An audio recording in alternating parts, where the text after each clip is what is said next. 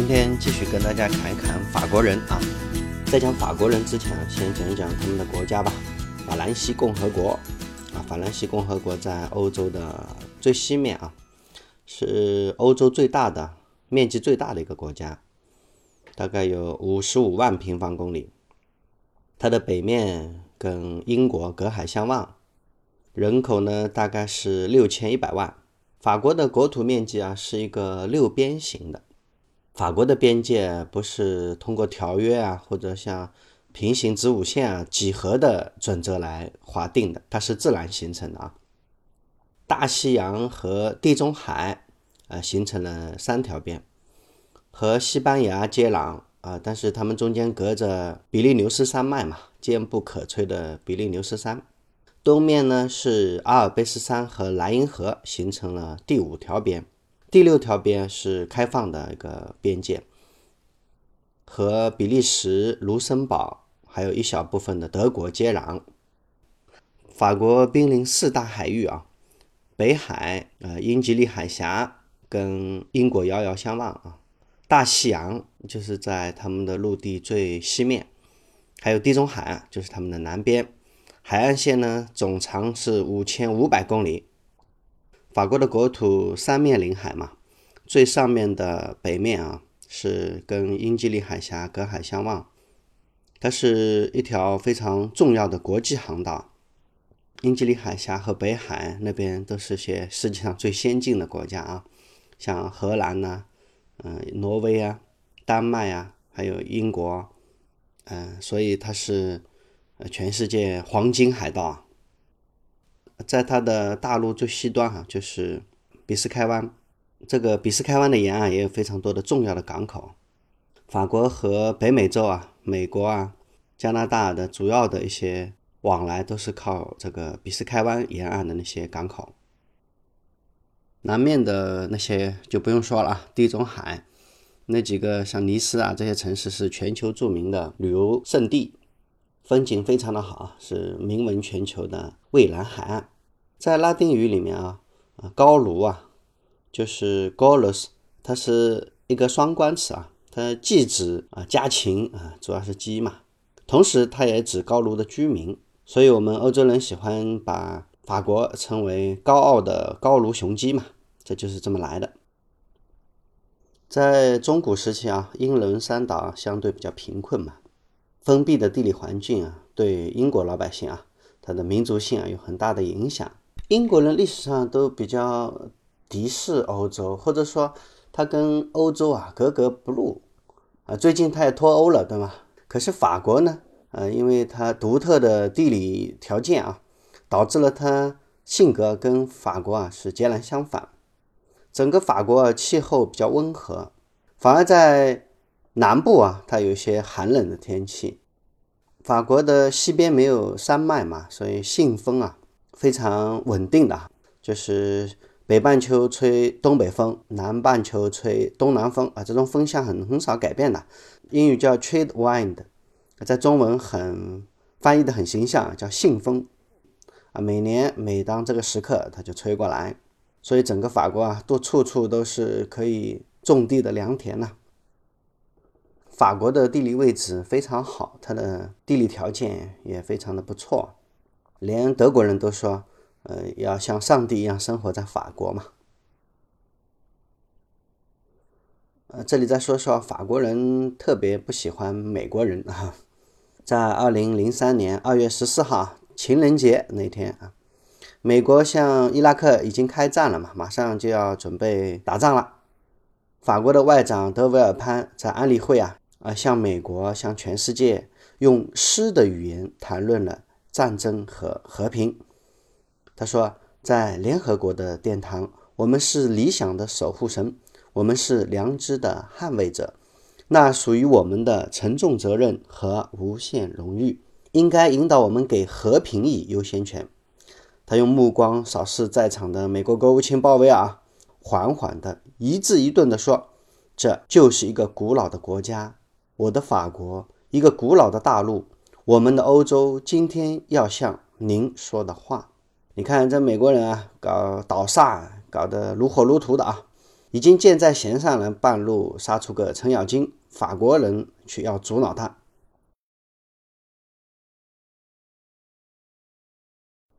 当时的国防部长拉姆斯菲尔德在电视上挖苦法国人，说法国人是落伍的老欧洲。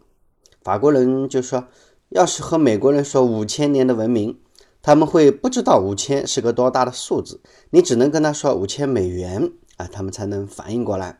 啊，为什么法国人和美国人啊不对付呢？如果你在法国问法国人啊，法国人对美国人的印象啊，嗯，很多人都会说他们是强权、暴力、不平等、种族歧视。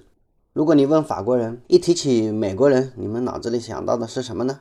很多法国人都会想到毒品、死刑、枪支自由、个人至上，还有肥胖啊这些负面的形象。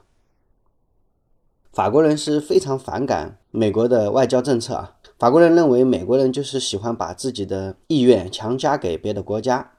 其实美国人背地里那个不可告人的真正的想法，就是保护他自己在整个世界上的经济利益嘛。所以法国人认为美国人是假的平等、自由、博爱，是吧？法国人认为美国是一个垮掉的民主国家。不过确实也如此啊。美国虽然经济比较富裕啊，但是他们的生活水平不见得比法国高啊，特别是在卫生保健啊、什么失业救济啊这些方面啊，法国人明显要比美国做得好。说到法国人反美啊，最著名的法国人就是戴高乐嘛。当年戴高乐他沦落在伦敦的时候啊，他从法国逃出来，法国已经投降了德国嘛，所以他逃到了伦敦。就在那个时候啊，英国的丘吉尔对戴高乐还是蛮不错的，但是戴高乐还是不太屌富兰克林·罗斯福总统。这位法国的将军总统啊，是欧洲第一个啊宣称他自己的政策独立于美国之外。一九四零年的时候，法国沦陷了，戴高乐在伦敦组建了法兰西自由军流亡政府。可是那时候的美国总统啊，富兰克林。罗斯福，他是承认在法国的维希政府，所以美国啊一直把法国当做一个已经投降了德国的一个战败国啊。所以你看，就这一点啊，戴高乐和罗斯福怎么能够对付呢？那时候的戴高乐可什么都没有啊，只是他的一腔热忱而已啊。他一个人能代表整个法国政府吗？所以。罗斯福是不承认戴高乐的法兰西自由军啊。罗斯福从来没有把法兰西自由军当成一回事儿。罗斯福认为法国并不是二战的主要参与国，把法国当成战败的敌对国。所以在二战的时候，戴高乐把他自己的军队啊快速的进驻到维希，推翻了维希的傀儡政府，而且取而代之，戴高乐重建了法国的军队，恢复共和的秩序。在那时候，罗斯福原来计划是要在反攻开始以后啊，让同盟国和占领军进驻在法国的。他完全把法国当做了一个战败国。在一九六六年的时候，戴高乐而且还关闭了北约在法国的基地，把美国军队彻底从法国赶走了。美国想从法国的领空经过前去轰炸利比亚的时候，法国人也拒绝了。而且历任的法国总统都这样啊，你看像密特朗。当年啊，他就接受了古巴总统卡斯特罗去法国进行国事访问啊，你看这个让美国人就非常的生气嘛。希拉克总统在中东和平进程事务中对美国的伊拉克政策也表示了怀疑啊。在法国有一档电视栏目啊，用新闻的方式来播出的一档节目，有意思的是，这个栏目的名称叫做《木偶》，呃，有意思的也在这里啊，他就把天下的所有的。政客，全部都做成了木偶，用非常滑稽、讽刺的调子来点评天下大事。在这个节目里啊，美国的代表人物那个木偶啊是史泰龙，他象征了强权霸道嘛。而美国总统布什啊，在节目里面基本上就是个弱智。呃，有一期节目，史泰龙对布什说：“我们得有九个以上的国家同意才能攻打伊拉克呀。”布什就在那里掰着手指头算啊，美利坚合众国和大不列颠。哎呀，已经超过九个了呀！史泰龙就 一脸无奈嘛，大眼瞪着小眼说：“九个不是九个字母，是九个国家。”在法国的迪士尼公司，呃，迪士尼公司是个美国公司嘛，他们对员工的着装要求啊非常的高，男员工的胡子要长啥样啊，然后女员工的内衣要穿成什么样，也有具体的要求。如果违反美国迪士尼公司的规定啊，还要受到纪律处分。所以这些美国迪士尼公司的员工啊，法国员工非常的不开心。法国的工会啊，就联合起来抵抗迪士尼公司对员工的着装要求。啊，认为迪士尼公司触犯了法国人的个人尊严，触犯了法国人的自由。有个工会领导人说：“政府竟然同意迪士尼公司啊实行如此规定，那简直是授予他们的治外法权。这个地区将沦为美国的第五十一个州。”法国的工会啊是非常强悍的啊，在法国啊，工会是非常的强权的。在老裴看来啊，现在的法国经济啊进入了停滞期，很重要的一个原因啊。法国的工会啊，代表了一种保守的势力啊。工会的强大，他总是跟政府对着干嘛。现在的法国人啊，不愿意干活啊，不愿意工作，要享受很高的福利。呃，为了维护这些很高的福利呢，还必须啊让所有的法国人交很高的税。法国的企业要交的税收啊，也是呃让中国人是瞠目结舌啊。法国人的收入中间一半要交税啊。你看，这也就是高福利国家的毛病嘛。所以现在的历任的法国总统啊，他们几乎都是想要呃减少福利，减少对法国企业的压力嘛。但是这些政策往往都不能够实施，为什么呢？阻碍这些政策实施的角色就是法国的工会嘛。实际上，在外国人看来啊，法国的工会已经逐渐成为法国经济的一个毒瘤了。法国的工会已经成为啊保护法国人不劳而获的一个组织了。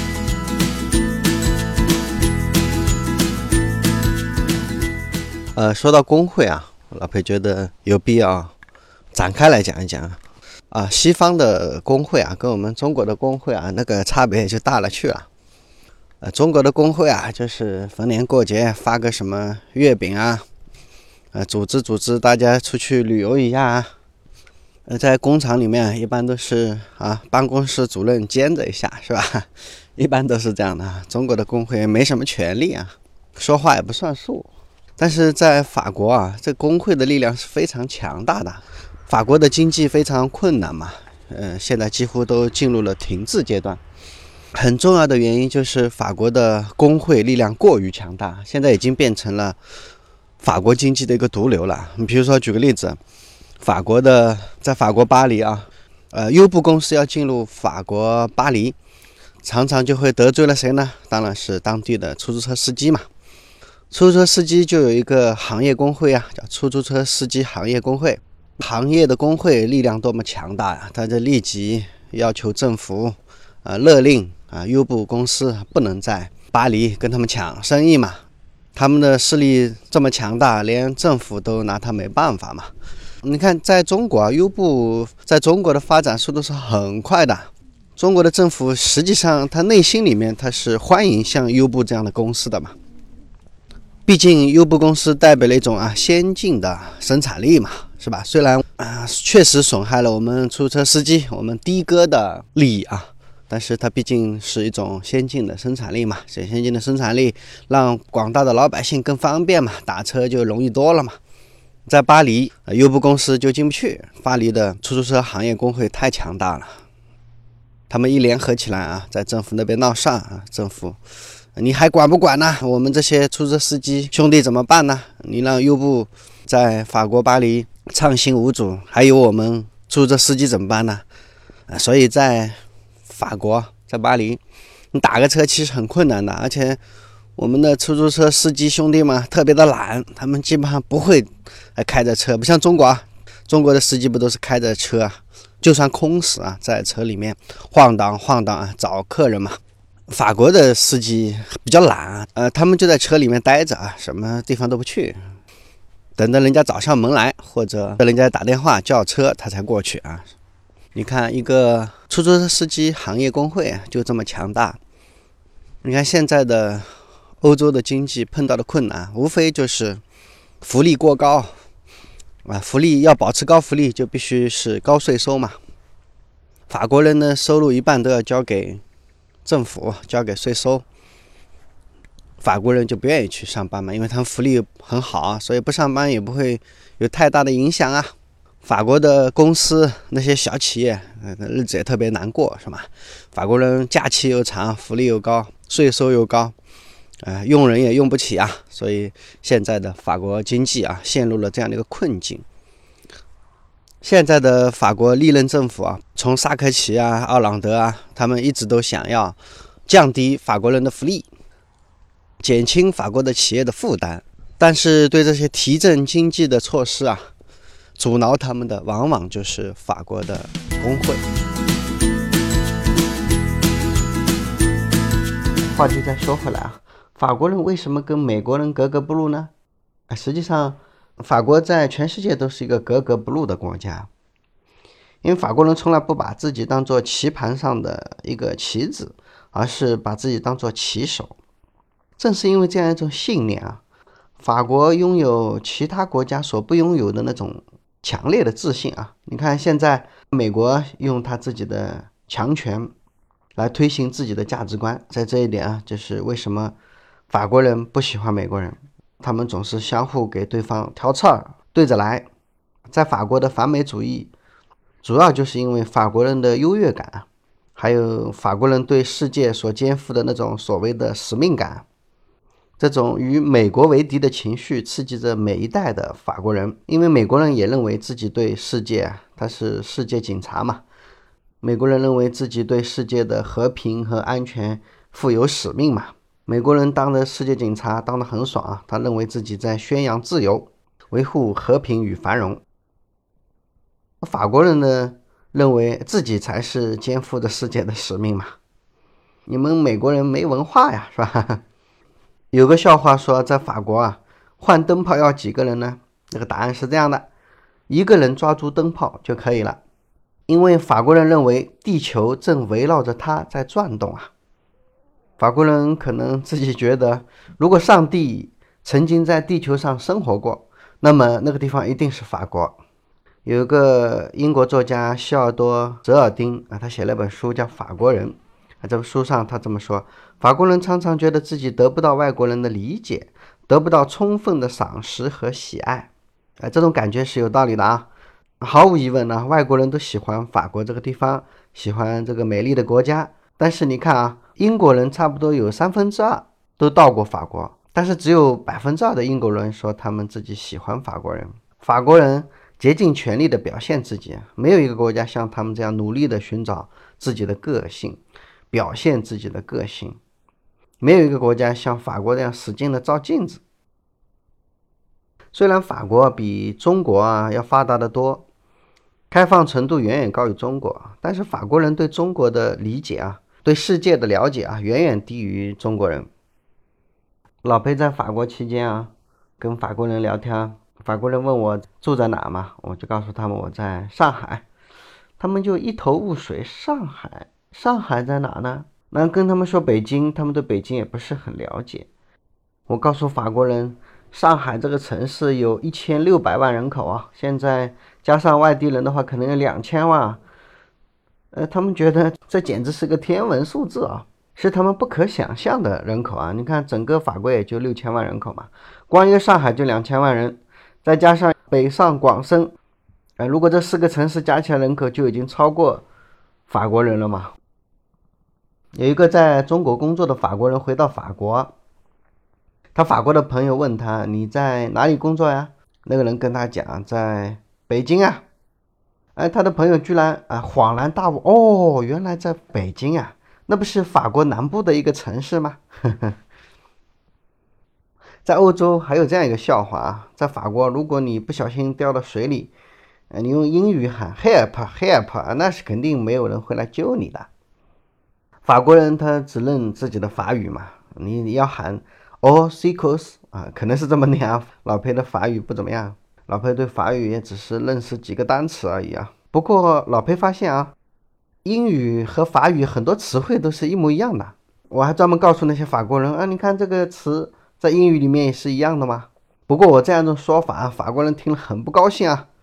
他们很认真的来跟我纠正啊，你这种说法是错的啊，你不应该说这个词和法语一样啊，而应该说这个单词是法语，是英语和法语一样，不是法语和英语一样，是英国人偷了他们的法语。不过后来老裴也确认了一下，确实啊，十四世纪以前啊，整个欧洲啊，基本上上流社会都是用法语的。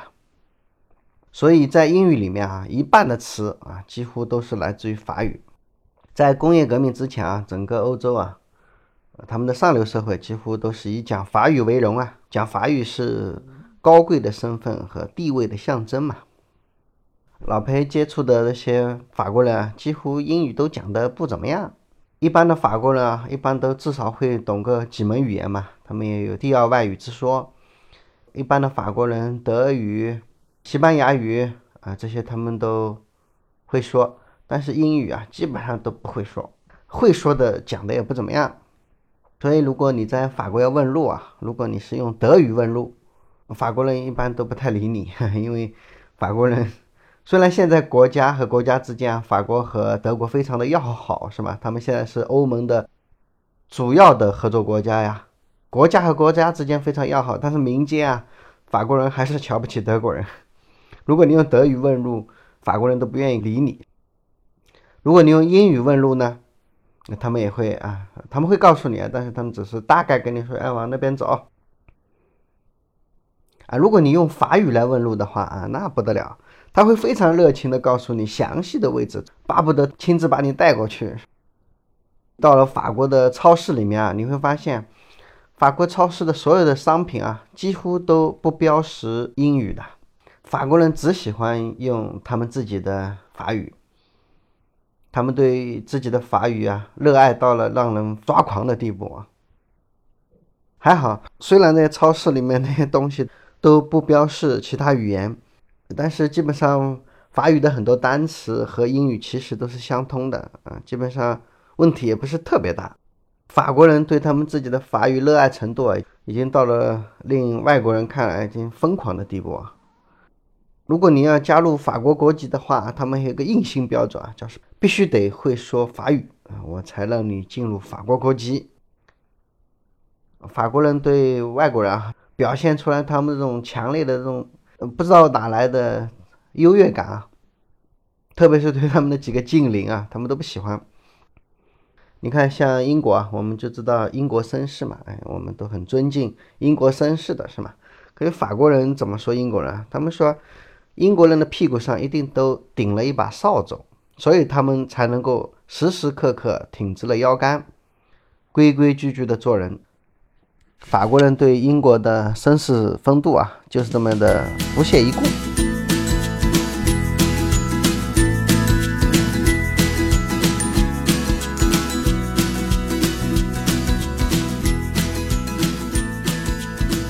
法国人不太喜欢美国人啊，连。法国的餐厅也是这样的啊，呃，因为法国人认为美国人喜欢快餐嘛，叫 fast food，snack 是吧？呃，这些呃，在美国大行其道的什么麦当劳、肯德基，在法国啊，经常受到法国人的抵制，连法国的餐厅也会对美国人有点歧视的味道啊。比如说，你打电话到餐厅订位置啊，如果你报上的姓名是什么 Bob Smith，，还有什么比尔·盖茨啊，像这种特别美国的典型的美国人名，那边就会很遗憾的通知你啊，呃，对不起，已经爆满了，呃，连今后的两三天内啊，这肯定没位置啊，可能两三周都没位置啊。如果三分钟之后啊，你再打个电话给对方啊，换上一个类似什么。